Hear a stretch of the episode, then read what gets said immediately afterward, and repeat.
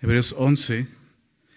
Estamos estudiando este capítulo que nos habla de la fe, ¿verdad? De hace un par de semanas comenzamos. Vamos a continuar, es un capítulo largo, vamos a estarlo viendo en varias partes. Hoy vamos a ver del verso 8 al 16 y hemos visto cómo el escritor trata de animar a estos creyentes con un trasfondo judío que después de tanto, tantas pruebas, tanta aflicción, estaban pues cediendo a regresar al, judaísmo, ¿no? Eh, tratando de regresar al sistema religioso levítico, ¿no? a través de los sacrificios, del templo, etcétera. Y era un error porque están demostrando que su fe estaba desviando, ¿no? Su fe no estaba siendo eh, correcta y, y, él busca eso, ¿no? Recordarles en quién hemos creído y tenemos que continuar viviendo así por fe y para fe, ¿verdad? Y para eso pone un ejemplo, el ejemplo de, hombres, mujeres que vivieron por fe, pues en el Antiguo Testamento, ¿no? Y, es interesante porque, pues la justicia por medio de la fe se revela a través de Jesucristo en el Evangelio. Pero esa justicia ya se ha demostrado desde el Antiguo Testamento, ¿no? A través de, pues, todos estos hombres que hemos visto que vieron por fe. La semana pasada vimos a este, los primeros que mencionó Abel, a Enoch, a Noé, ¿recuerdan? Y ahora van a mencionar a otro hombre que tenía que estar aquí, que es Abraham. Okay, vamos a ver eh, la primera parte de, Abraham en este, en este pasaje. Y el escritor está, digámoslo así, llamando a personajes, a testigos, como dice el, texto, ¿no? para que puedan testificar de cómo se puede vivir por fe. Y a través de eso, pues aprendemos, aprendemos cómo se ve una fe genuina y podemos examinar nuestras vidas, ¿verdad? Eh, a través de, de, esta, de, esta, de este capítulo, ¿no? Y las, historias de estos personajes. Entonces vamos a, a continuar en el verso 8. Y este.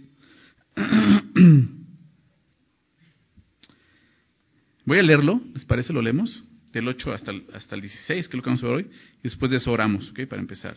Dice así el verso 8. Por la fe, Abraham siendo llamado, obedeció para salir al lugar que había de recibir como herencia, y salió sin saber a dónde iba. Por la fe habitó como extranjero en la tierra prometida, como en tierra ajena, morando en tiendas con Isaac y Jacob, coherederos de la misma promesa, porque esperaba la ciudad que tiene fundamentos, cuyo arquitecto y constructor es Dios. Por la fe también la misma Sara, siendo estéril, recibió fuerza para concebir, y dio a luz aún fuera del tiempo de la edad, porque creyó que era fiel quien lo había prometido.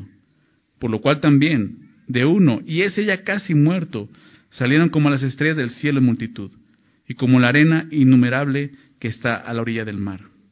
Conforme a la fe murieron todos estos sin haber recibido lo prometido, sino mirándolo de lejos y creyéndolo y saludándolo y confesando que eran extranjeros y peregrinos sobre la tierra.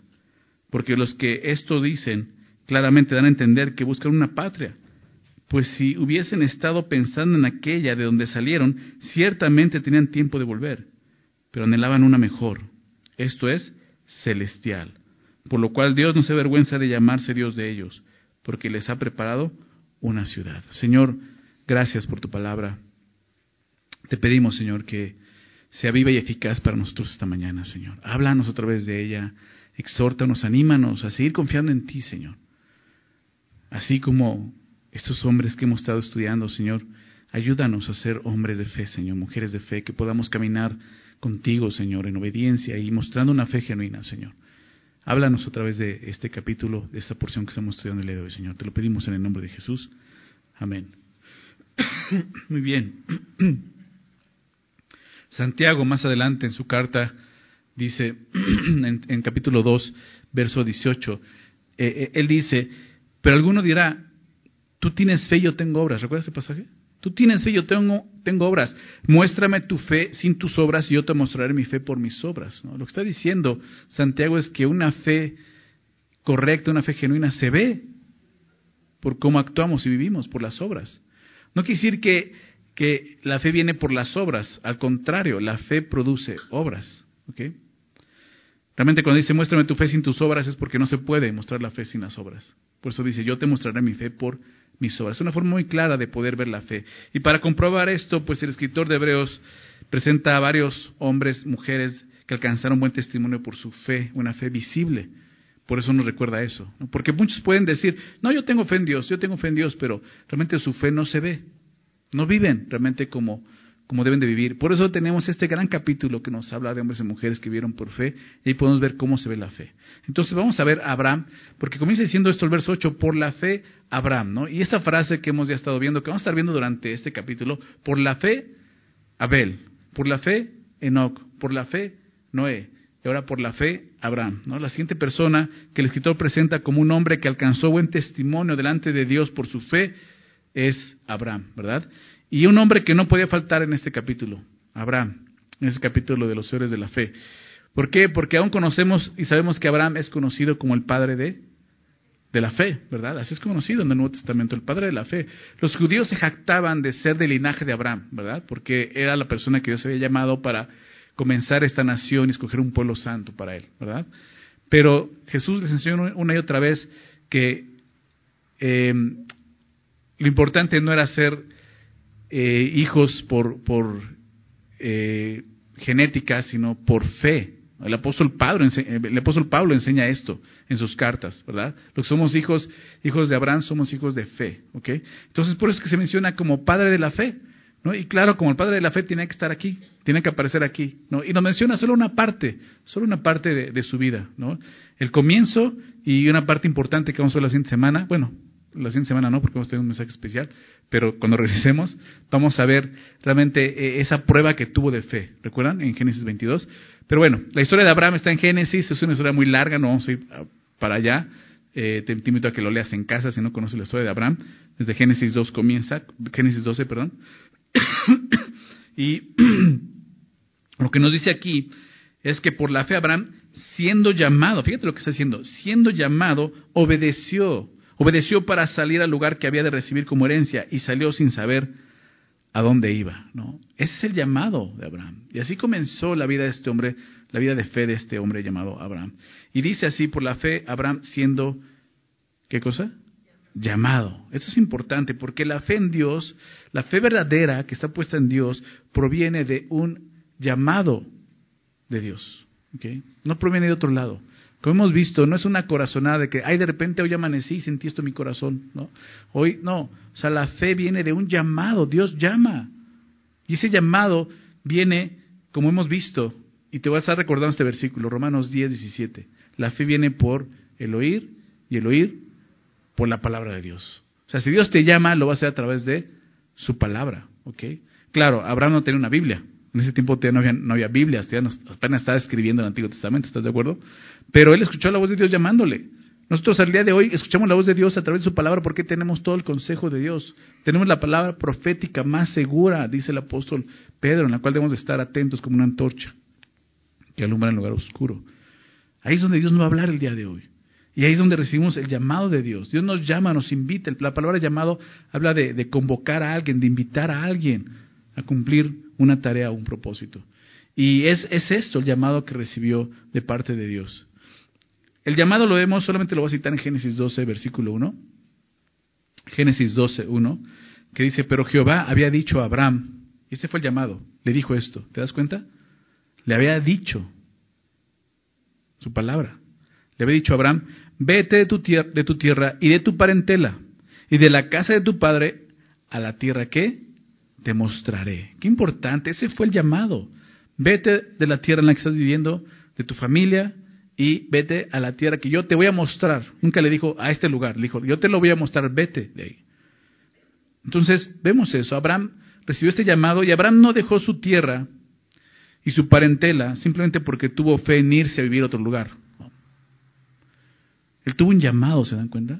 No fue que de repente dijo como que ya aquí, como que aquí ya no, ya no puedo hacer mucho, voy a buscar otros horizontes, ¿no?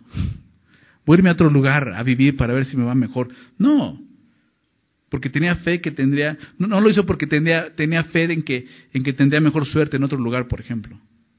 No fue así. Él dejó su tierra y su parentela porque, porque recibió un llamado de Dios. Y esto es bien importante. Un, hombre o una mujer de fe son guiados por Dios a través de su palabra, son llamados por Dios. ¿Sí lo ven? Son llamados por Dios. Así es. No vivimos por corazonados, como te decía. No vivimos porque, ah, pues allá en ese lugar puede irme mejor. De repente, en algún momento eh, me he encontrado con, con, hermanos ¿no? que se van, ¿no? Porque, bueno, es que voy a este, a este lugar porque pues ahí me están ofreciendo mejor trabajo. O porque eso, yo les digo, mira, tienes que orar. Tienes que orar y tienes que buscar si esa es la voluntad de Dios para ti. O sea, tienes que ver si realmente Dios está llamando ahí para allá. O sea, no tienes que ir solamente porque es que allá me voy a mejor, es que allá hay mejor futuro, es que allá... Tienes que estar donde Dios está llamando, ¿se dan cuenta? O sea, tienes que orar, tienes que buscar al Señor para ver si realmente Dios está llamando. Es que puedo dejar ese trabajo porque tengo esta mejor opción. Tienes que orar. ¿Me explico? No te guíes por, por mejores opciones, guíate por lo que Dios te está hablando. Es lo que vemos aquí.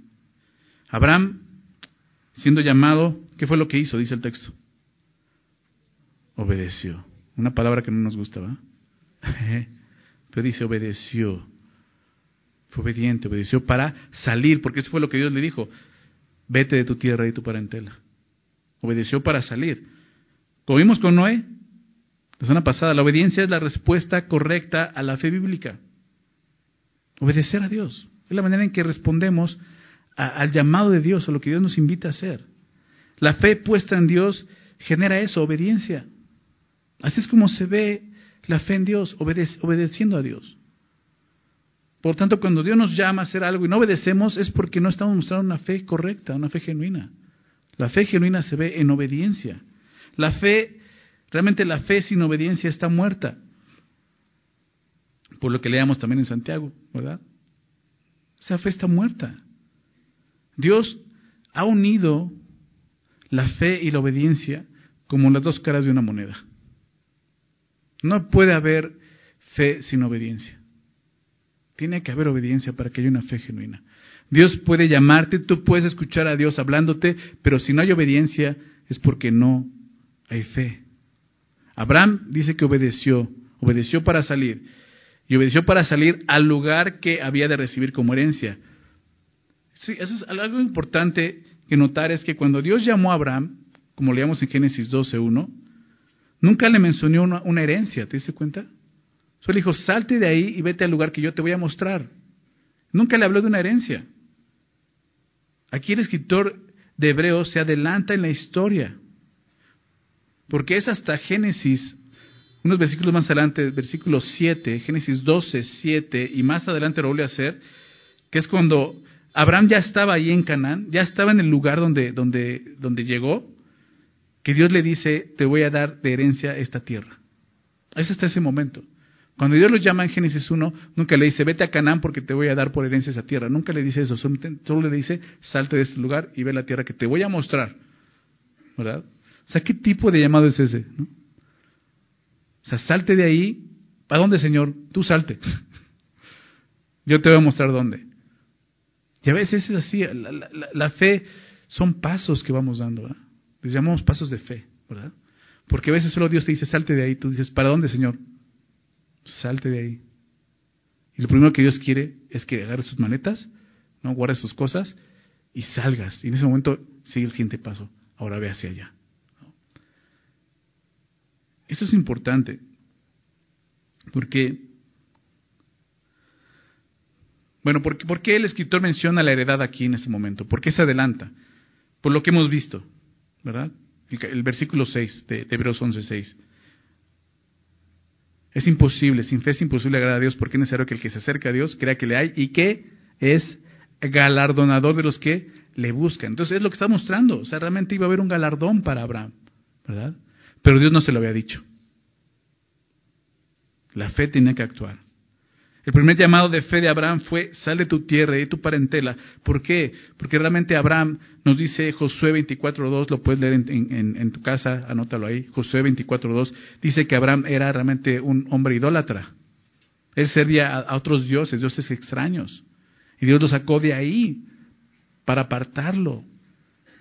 Y el primer llamado que recibimos de Dios es ese, apartarnos para Él. Ser santos para Él. Y necesitamos obedecer en eso.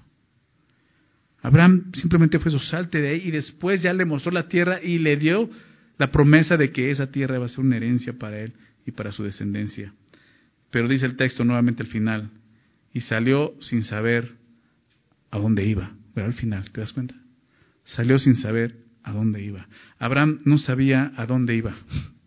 Cuando Dios le dijo, salte de ahí, no tenía ni idea a dónde iba. Pero sí se veía con quién iba. ¿Se dan cuenta la diferencia? Y así es la fe. No sé, no sé a dónde voy, pero sé con quién voy. Eso es lo importante. Eso marcó la diferencia en la vida de Abraham. Abraham no caminó ciegamente, sino caminó confiando en la fidelidad de aquel que lo estaba llamando. Así es como se ve la fe, ¿verdad? Y la gente puede decir, estás loco. Imagínate toda la gente que le dijo a Abraham, ¿a dónde te vas? Pues no sé, ya me voy. Ah, ¿Cómo que no sabes a dónde te vas? O sea, ¿quién hace eso en, sus, en su juicio? No sé a dónde voy, pero sé quién me está llamando, ¿verdad? Y esa es la fe, así se ve la fe. Actúa y obedece. Sin negociaciones, sin condiciones, sin explicaciones. ¿Te das cuenta? Abraham no preguntó, no negoció. O sea, Abraham no dijo, bueno, o sea, voy, pero ¿a dónde voy, Señor? Hasta que no me digas dónde voy, yo no me muevo. ¿No? No fue así. ¿Se dan cuenta? O sea, no fue, Señor, me cambio de ciudad, pero ¿cómo es la casa que me vas a dar ahí? ¿No? A ver si me conviene. Eso es negociar con Dios. Eso no es fe. Ok, Señor, dejo esta relación, pero ¿me vas a dar un mejor novio? O sea, a veces pensamos de esa manera, ¿no? ¿Has escuchado eso que, de repente dicen, no, si Dios te, te quita algo es porque te va algo mejor? Eso no es fe. Claro que te va algo mejor, pero de acuerdo a su propósito, no al tuyo. ¿Estás de acuerdo? Y muchas veces no es lo que tú esperas, pero se trata de Él. La fe se mueve así, actúa y obedece, sin estar negociando, sin estar eh, pidiendo explicaciones. Dios no le dio a Abraham explicaciones o razones, lo único que le dio fue una promesa. La fe bíblica, lo que vemos aquí, vamos a empezar a ver en el siguiente versículo, es que no tiene su, mira, su mirada puesta en las cosas terrenales, sino en las cosas celestiales. No en lo temporal, sino en lo eterno. ¿Verdad? Dice el apóstol Pablo en, en 2 Corintios capítulo 4, final, verso 18, dice, no mirando nosotros las cosas que se ven, ¿recuerdas? Sino las que no se ven, pues las cosas que se ven son temporales. Las cosas de este mundo son temporales. Pues las que no se ven son eternas. Entonces la fe, la fe tiene, la fe correcta, la fe bíblica, la fe en Dios, tiene su mirada puesta en lo eterno, no en lo terrenal, no en lo temporal. ¿Sí lo ven? Por eso dice el verso 9, por la fe habitó como extranjero en la tierra prometida como en tierra ajena, morando en tiendas con Isaac y Jacob, herederos de la misma promesa. Por la fe habitó, habitó como extranjero en la tierra prometida como en tierra ajena. Imagínense eso. O sea, Dios lo, Dios lo llevó ahí a Canaán, a la tierra prometida, le prometió esa tierra, pero aún Abraham vivió ahí como extranjero porque tenía la promesa, pero no tenía este pues pues la autoridad de llegar y tomarla. Simplemente tomó la promesa y vivió como extranjero. Así fue como vivió Abraham en la tierra que Dios le había prometido como heredad. ¿Por qué vivió así? Porque la fe verdadera nos hace poner la mira en lo que no vemos, ¿verdad? Como decía, en lo eterno, en lo eterno. Muchos son los que usan la fe para poner la mira en lo terrenal. Muchos hacen eso. Piden, ¿has escuchado eso de, pide con fe? Y Dios te dará. Tú pide y Dios te lo va a dar. Pide una casa, Dios te la va a dar. Pide un auto, Dios te lo va a dar. Pero pide con fe. O sea, claro que Dios puede darte algo así. Y no está mal orar por esas cosas, pero si tu corazón está solo en eso, eso es lo que está mal. Si tu mirada, tu enfoque está solo en lo terrenal, eso es lo que está mal, esa fe está mal. Eh, el objetivo de esa fe está mal. Cuando nuestra fe está puesta en Dios, este, cuando nuestra fe está puesta en Dios, estamos viendo lo eterno. ¿Ok?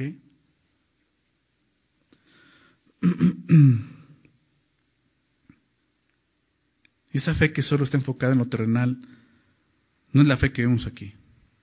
La fe bíblica te lleva a amar y anhelar lo eterno de tal manera que las cosas terrenales pierden valor y encanto para nosotros. Por eso es que Abraham vivió en la tierra prometida como extranjero. ¿Se dan cuenta? Como en tierra ajena. Morando en tiendas, dice el texto, con Isaac y Jacob, coherederos de la misma promesa. En esta última frase vemos algo importante. La fe verdadera tiene la capacidad de impactar la vida de otros. ¿Se dan cuenta? Isaac, ¿sabes? sabemos quién fue. Isaac fue el hijo de Abraham.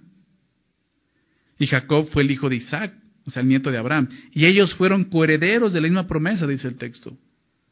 Y vivieron igual que Abraham en la tierra prometida, como extranjeros morando en tiendas. O sea, ellos no, no llegaron y pusieron su casa yo voy a vivir aquí. Ellos dijeron, esta tierra es, la promesa de Dios, pero no nos pertenece. Yo no voy a llegar a vivir aquí, poner una casa aquí. Vivían en tiendas. Claro que tanto Isaac como Jacob, y lo puedes ver en Génesis, sus historias, tuvieron que tener su propia fe. Si conoces la historia de ellos, sabrás que fueron hombres que batallaron con su fe. Pero tuvieron un ejemplo de una fe verdadera, que seguramente les ayuda a tener esa misma fe, la fe de Abraham. Entonces, qué importante es esto. La, fe verdadera se ve de esta forma, ¿no? pero también tiene la capacidad de impactar la vida de, los que están cerca de nosotros, de nuestras familias. Al igual que ellos, nosotros somos coherederos de la misma promesa, ¿se dan cuenta? Por lo tanto, debemos de aprender a vivir morando en tiendas, no conformándonos a este mundo. Como dice el, apóstol Pablo en Romanos 12.2, no te conformes a este mundo, sino transfórmate por medio de la renovación de vuestro entendimiento para que puedas comprobar la buena voluntad de Dios agradable y perfecta, ¿verdad? Y ese es el mensaje, o sea, no, no te adaptes a este mundo, no pongas tu mirada en las cosas de este mundo, pon las tu mirada en las cosas eternas. Necesitamos abandonar la seguridad terrenal para tener la seguridad espiritual que Dios nos da. No debemos de sentirnos en casa en este mundo porque simplemente no somos de este mundo. ¿Se dan cuenta? La fe le mostró a Abraham que aunque esta tierra fuera una promesa de Dios, esa tierra no será su destino. Ve lo que dice el verso 10 porque esperaba la ciudad que tiene fundamentos, cuyo arquitecto y constructor, ¿quién es? Es Dios. Está hablando de una ciudad eterna, ¿verdad? La Jerusalén, la nueva Jerusalén. Abraham esperaba algo mejor. Sí, esperaba algo mejor, pero no en este mundo, ¿se dan cuenta? O sea, creo que no está mal que deseemos algo mejor para nosotros. Pero ¿realmente estás poniendo tu corazón en las cosas de este mundo? Esa, es, esa esperanza no es la que Dios nos ha dado. Para nosotros lo mejor está por venir, después de esta tierra. Eso será lo mejor para nosotros, ¿verdad? Es lo que vivía, así vivía Abraham, porque esperaba la ciudad que tiene fundamentos. Abraham no conocía la tierra donde Dios lo, lo llamaría. ¿Recuerdas verso 8 decía eso? Sin saber a dónde iba pero sí conocía al arquitecto y constructor de esta morada. Y ahí estaba puesta su esperanza y su fe. Y por eso vivió así. Vamos a ver el verso 11. Ahora lo que dice el verso 11. Dice, por la fe también la misma Sara, siendo estéril, recibió fuerza para concebir y dio a luz aún fuera del tiempo de la edad, porque creyó que era fiel quien lo había prometido. Por lo cual también de uno, y ese ya casi muerto, salieron como las estrellas del cielo en multitud, y como la arena innumerable que está a la orilla del mar. Nuevamente por la fe. Y ahora menciona a Sara, por la fe también, la misma Sara, siendo estéril, recibió fuerza para concebir. Existe cierta, cierta discordia en, este, en este versículo, en cuanto a la interpretación de este versículo. ¿Por qué? Eh, porque la discordia está en interpretar de quién está hablando el versículo. Si está hablando de Sara o sigue hablando de Abraham. En nuestra traducción, Reina Valera 60, pues nos muestra, nos da la idea de que está hablando de Sara, de que ahora empieza a hablar de Sara, por la fe también la misma Sara. Pero en el griego original, el texto original, es diferente. ¿Por qué? Porque esta frase que se traduce como recibió fuerza para concebir, literalmente dice, recibió poder para depositar la simiente. Y sabemos que quien deposita la simiente es el hombre, no la mujer. ¿Verdad? Entonces, eh, por lo tanto, a quien se está refiriendo es Abraham. Continúa hablando de Abraham, pero menciona a Sara, ¿por qué? Porque da un dato importante, recordándonos que era estéril, ¿se acuerdan? Sara, siendo estéril. Entonces, aún a pesar de eso, Abraham depositó, ¿no? Como dice aquí, o más bien original, depositó la simiente en Sara, aún siendo estéril Sara, es lo que está diciendo. Eso obviamente no menosprecia o disminuye la fe de Sara. Ella también necesitó de esta fe para dar a luz. Pero el enfoque del pasaje es la fe de Abraham. Y por eso continúa hablando de Abraham. Entonces dice que por la fe él mismo pudo depositar esa simiente en Sara y dio a luz aún fuera del tiempo de la edad. ¿Por qué? Porque Abraham tenía 100 años, Sara tenía 90 años. A los dos ya se les había pasado el tiempo de concebir un hijo. Ya había pasado muchos años. Por lo tanto, los dos necesitaron de la fe para poder hacerlo. Los dos necesitaron fe para poder tener relaciones a esa edad y concebir un hijo, ¿se dan cuenta? Más si conoces la historia, has de recordar cómo la misma Sara le propone a Abraham, ¿sabes qué? Pues no podemos tener hijos, ya pasaron muchos años, pasaron 25 años para que llegara Isaac, desde que le prometió un hijo. Porque Sara era estéril, pasaron 25 años. Cuando Dios llama a Abraham, Abraham tiene 75 años y e Isaac nace a los 100 años de, Abraham. Pasaron 25 años, mucho tiempo. Y durante todo ese tiempo lo intentaron. Y un momento donde, Sara dijo, ¿sabes qué? Pues no, no podemos. ¿Por qué no tienes un hijo con mi sierva? ¿Se acuerdan de eso? Con Agar, de Isaac Ismael. Pero Dios les dijo, no, de ella, de Sara, tu mujer vas a tener un hijo. Y ellos tuvieron fe para seguir teniendo relaciones a una esa edad y concibieron y tuvieron un hijo fuera de la edad. ¿Por qué? Porque creyó que era fiel quien lo había prometido. Y aquí lo vemos. ¿En quién estaban creyendo ellos? ¿En su hijo? No, en aquel que era fiel, quien lo había prometido. Es lo que vemos aquí. Porque creyó que era fiel quien lo había prometido. Esa es la razón por la cual, siendo ya viejos, volvieron a tener relaciones para tener un hijo. Su fe en Dios, confiaban en Dios. Y nuevamente vemos que nuestra fe está puesta en aquel que es fiel en su palabra. Fíjate lo que dice ahí, porque creyó que era fiel. ¿Quién? Dios. Dios fue quien hizo la promesa, les voy a dar un hijo. Ellos estaban creyendo en Dios. Dios es fiel. Dios es fiel. Y es por eso que nosotros podemos confiar en Él. ¿Te das cuenta? Verso 12 dice, por lo cual también de uno, y ese ya casi muerto, hablando de Abraham, y ahí, te das cuenta que sigue hablando de Abraham, por lo cual también de uno, y ese ya casi muerto, salieron como las estrellas del cielo en multitud, y como la arena innumerable que está a la orilla del mar. Por, muy complicada y muy difícil que fuera su promesa, Dios la cumplió, lo que vemos aquí. ¿Por qué menciona Abraham? Ese ya casi muerto. Claro, tenía 100 años, pero Abraham vivió muchos años más. ¿A qué se refiere con ya casi muerto? Pues digámoslo así, que su sistema reproductivo estaba casi muerto, o sea, ya no podía tener hijos, a eso se refiere. Pero así, de ahí salieron como las estrellas del cielo. Y recuerdas que Dios le dijo así, mira las estrellas. Lo sacó afuera, le dijo, ve las estrellas, así será tu descendencia. Y también le dijo, ve, ve, la, ve la arena del mar, así será tu descendencia. Y es lo que dice aquí. Como las estrellas del cielo en multitud y como la arena innumerable que está en la orilla del mar, así fue su descendencia. El cumplimiento de la promesa vino muchos años después. ¿Por qué? Porque Dios quiere dejar muy claro, esto lo voy a hacer yo. Tienes que confiar en mí.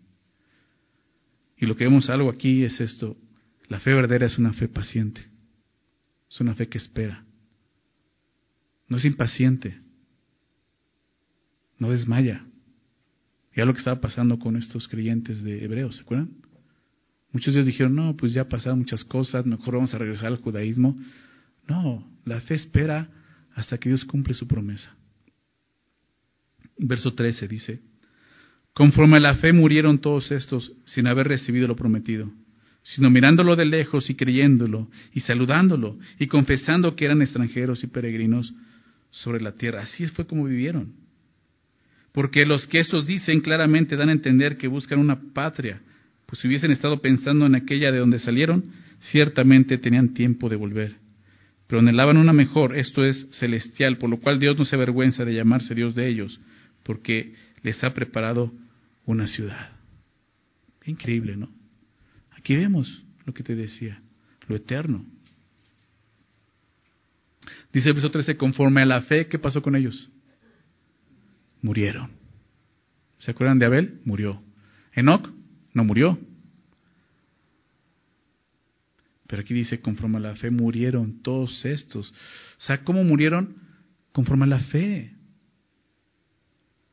Ellos murieron viviendo por fe.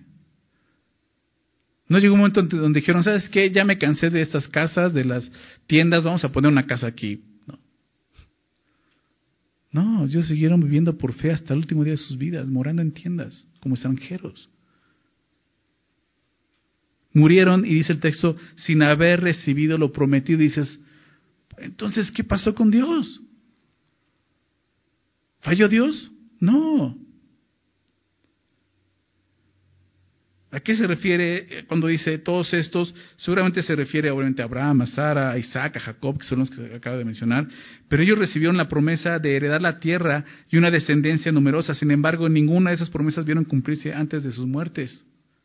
Pero no, eso no quiere decir que Dios no lo haya cumplido, porque sabemos que lo cumplió, lo hizo. A su descendencia le, dio esa heredad y fue una eh, eh, descendencia enorme. El pueblo judío el día de hoy lo conocemos. Dios cumplió su promesa, sí, pero ellos ya no alcanzaron a verla. Qué increíble es eso, ¿verdad? Porque nosotros pensamos que es así. a veces nos hace promesas y, y, esperamos verlas cumplirse, quizás no las veamos cumplirse, es la realidad. Pero Dios lo va a hacer. He escuchado de tantas historias de personas que han orado por sus familias y muchos me han dicho, me han llegado a decir, Dios me dijo que mi hijo iba a conocer al Señor. Y tú ves al hijo y dices, no, este cuate nunca va a conocer al Señor, nunca le va a enterar a su vida al Señor. Y después de que esa persona ha muerto, ves a, ves a los hijos viniendo a Cristo y dices, wow. Quizás algo no lo vieron, no vieron la promesa cumplida. Claro, lo van a ver en el cielo. Pero ese es lo que está diciendo aquí. Sino que cómo fue la promesa, mirándolo de lejos, así vivían, mirándolo de lejos, pero creyéndolo por muy lejos que esté el cumplimiento, créelo. Por muy lejos que esté, el que estemos delante del Señor, no dejes de creerlo, va a suceder. Y saludándolo y confesando que eran extranjeros y peregrinos sobre la tierra. O sea, esa fe nunca falló, porque seguían confesando. ¿Te das cuenta de lo que dice ahora? Confesándolo. Abraham murió creyendo que lo que Dios había dicho se iba a cumplir y que no necesitaba estar vivo para que Dios lo cumpliera. Así es como se ve la fe.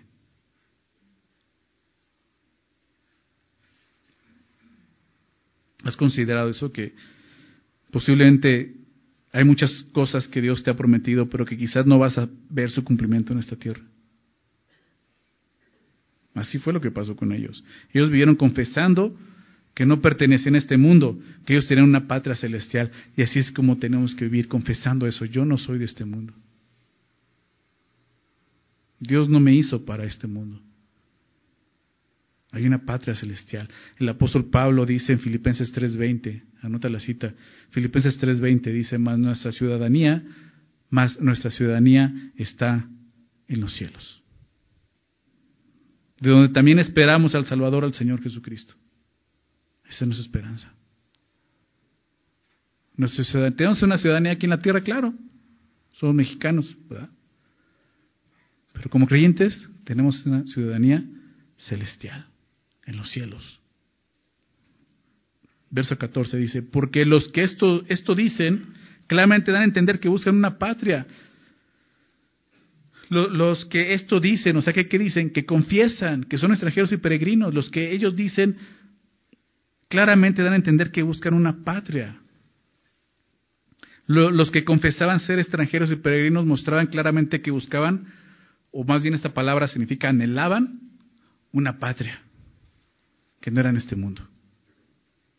Y así tenemos que vivir, como extranjeros peregrinos, no deseando las cosas de este mundo, sino lo eterno. Hay cosas que necesitamos en este mundo, sí, Dios lo sabe, y Dios va a proveerlas, ¿verdad? Pero nuestro anhelo tiene que estar en lo eterno. Ahí, donde esperamos al Señor. Verso 15, pues si hubiesen estado pensando en aquella de donde salieron, ciertamente tenían tiempo de volver. ¿Se dan cuenta? Ciertamente el corazón de Abraham hubiera estado en Ur de los Caldeos, de donde salió. Está diciendo eso. Tenía tiempo de regresar. Está en la tierra de Canaán durante 20 años morando en tiendas. O sea, en Ur de los Caldeos tenía mi casa, tenía mi familia, probablemente tenía una herencia con mi familia. Pues mejor me, regreso, o sea, vamos a regresarnos. Pues creo que nos equivocamos de estar siguiendo a Dios, viendo por fe, creo que no es lo nuestro, vamos a regresarnos. ¿Se dan cuenta? Y dice, no, pues si hubiesen estado pensando en aquella, o sea, no estaba pensando en Ur de los Caldeos. Para él eso ya estaba muerto, eso no tiene sentido para él. Ciertamente tienen tiempo de volver. ¿Sí lo ven? Si, si Ur de los Caldeos fuera la patria en la que Abraham pensaba volver, tenía oportunidad de regresar. Pero esa no era la patria que él anhelaba. Abraham no echó raíces en la tierra prometida. Y no fue por querer regresar a su patria original, sino fue porque tenía una mejor patria, ¿se dan cuenta? Es lo que estamos viendo aquí, un mejor lugar. O sea, no es que moraba como extranjero y peregrino, ¿por qué? Porque él se iba a regresar un día a Ur de los Caldeos. Es lo que está diciendo. Sino porque, pero anhelaba una mejor, esto es celestial. Esa es la razón por la cual él vivía de esa forma. Muchos pueden decir, sí, es que tú vives en, tiendas porque piensas regresarte un día con tus papás a Ur de los Caldeos. No, el bien entiendes por qué. Porque anhelaba una mejor patria, la celestial, ¿se dan cuenta? En este mundo no había nada en lo cual estuviera anclado su corazón. Anhelaba una mejor, esto es celestial, un mayor deseo. ¿Se dan cuenta? Un deseo por lo eterno. Porque la fe nos lleva a anhelar el cielo. ¿Tienes este anhelo en tu corazón? La fe de Abraham nos, nos, examina de esa manera. ¿Está el anhelo en tu corazón de lo eterno? ¿Realmente? ¿Tu enfoque está en lo eterno? ¿Todos los días piensas en lo eterno? ¿O estás pensando en el aquí y ahora, en lo terrenal? Te lo decía, esto nos lleva a examinarnos pero en el una mejor, eso celestial, por lo cual, fíjate lo que dice el último, el verso 16, por lo cual Dios, Dios no se avergüenza de llamarse Dios de ellos, porque les ha preparado una ciudad. Me encanta eso, Dios, Dios se identifica a sí mismo como el Dios de extranjeros y peregrinos en esta tierra. ¿Se dan cuenta? Por eso dice, por lo cual Dios no se avergüenza de llamarse Dios de ellos Muchos son los que podrían estarse burlando y avergonzándose de ti porque ahora eres cristiano. Porque ahora has decidido anhelar lo celestial, lo eterno, en lugar de lo, terrenal. Pero Dios no se avergüenza de aquellos que anhelan una mejor patria, la celestial. Y recuerda eso. Vituperios, aflicciones, burlas, vas a vivirlas vergüenza, pero Dios no se avergüenza de ti, de llamarse tu Dios. Dice, porque les ha preparado una ciudad celestial, lo que vemos aquí. El arquitecto y constructor de esa ciudad es, es Dios. Y tenemos esa promesa del Señor. Todo lo que vimos aquí es, pasajero, ¿verdad? Todo esto va a pasar. ¿Dónde vas a estar dentro de 50 años? Piénsalo, ¿dónde vas a estar dentro de 100 años? No, no pongo 50, 100 años, los que, los que sienten muy jóvenes, ¿ok? Dentro de 100 años, ¿dónde vas a estar? ¿Aquí? ¿En tu mansión? ¿Con tu carro último modelo? No. Vas a estar con el Señor. Si has creído en Él, si tienes esta fe, si realmente anhelas su presencia y estar con Él. Y cuando anhelas eso, en serio, tu, corazón aquí en la tierra cambia totalmente. Tus valores, como te decía, empieza a valorar las cosas terrenales de una forma totalmente diferente. Las cosas que el mundo valora tanto para ti pierden encanto y dices, ¿eso qué? Hay algo mejor, ¿verdad? Hay algo mejor para nosotros. Y quiero animarte el día de hoy en esto, porque la historia de Abraham nos muestra, es un hombre que tuvo un llamado de Dios. Ese llamado tuyo lo hemos recibido. Sal de este mundo. Tienes una promesa de vida eterna. Y si tú no has recibido esa promesa, el día de hoy Dios te invita a creer en Él y tener vida eterna. Solo tienes que poner tu fe en Él y tener esta misma fe. Y hay una promesa de vida eterna. Este mundo es temporal. Si no has puesto tu fe en Jesús, ya no esperes más. Pon hoy tu fe en Jesús, cree en Él. Y vive con esta esperanza y esta, esta fe que nos lleva a poner nuestro corazón en lo eterno. ¿Recuerda lo que vemos en el capítulo 6? Tenemos esta ancla firme, nuestra esperanza en Dios. Esta ancla que está anclada no en la tierra, sino allá en el cielo. Es lo que nos sostiene. Nuestra mirada, nuestro corazón puesto allá. Así es como Dios quiere que vivamos, por fe. Así es como se ve la fe en este mundo. Vamos a orar, ¿ok? Vamos a hacer una oración. Señor, te agradecemos por tu palabra. Gracias, Señor, por la vida de Abraham. Gracias por este ejemplo de fe. Necesitábamos escuchar esto y recordar, Señor, que fuimos hechos no para este mundo, Señor. Tú enviaste a Jesús a morir en una cruz para darnos vida, Señor, para sacarnos Señor, de, de, este mundo, Padre, para darnos una herencia eterna, Señor, una mejor patria celestial, Señor. Y sabemos eso. Tu palabra lo dice y lo creemos. Ayúdanos a vivir con esa fe, Señor, que anhele lo eterno, Señor. Gracias, Padre, porque eres real. Aunque no, no te vemos con esos ojos, tenemos la certeza, Señor, de que un día te veremos. La convicción, Señor, de que tú estás ahí y de que lo que tu palabra dice es verdad para nosotros, Señor. Gracias, Señor. Ayúdanos a anhelar el cielo, el eterno, Señor. Que cada decisión que tomemos en la tierra, Señor, tenga ese objetivo. No buscar las cosas terrenales, Señor. Claro que hay cosas necesarias que necesitamos, Señor, pero como dice tu palabra, Buscar primeramente el reino de Dios, su justicia, y todo esto será añadido. Lo sabemos, Señor. Tenemos que buscar tu reino y tu justicia. Vivir, Señor, con nuestro corazón y nuestra mente en el eterno, Señor. Ayúdanos a vivir de esta manera, Señor, como Abraham vivió, viviendo como extranjero y peregrino, Señor. Entendiendo que este lugar, esta tierra no era su hogar, Señor. Ayúdanos a vivir así, Señor. Deseando lo eterno. No deseando nada en esta tierra. Ni poder regresar a la vida que tenemos antes, Señor. Es cierto que vivir así por fe, Señor, en este mundo es incómodo, es difícil, Señor. Pero hay una recompensa, Señor, una herencia. Ayúdanos a vivir por fe y para fe, Señor. Gracias por tu palabra, Señor. Gracias por este tiempo. Gracias en el nombre de Jesús. Amén.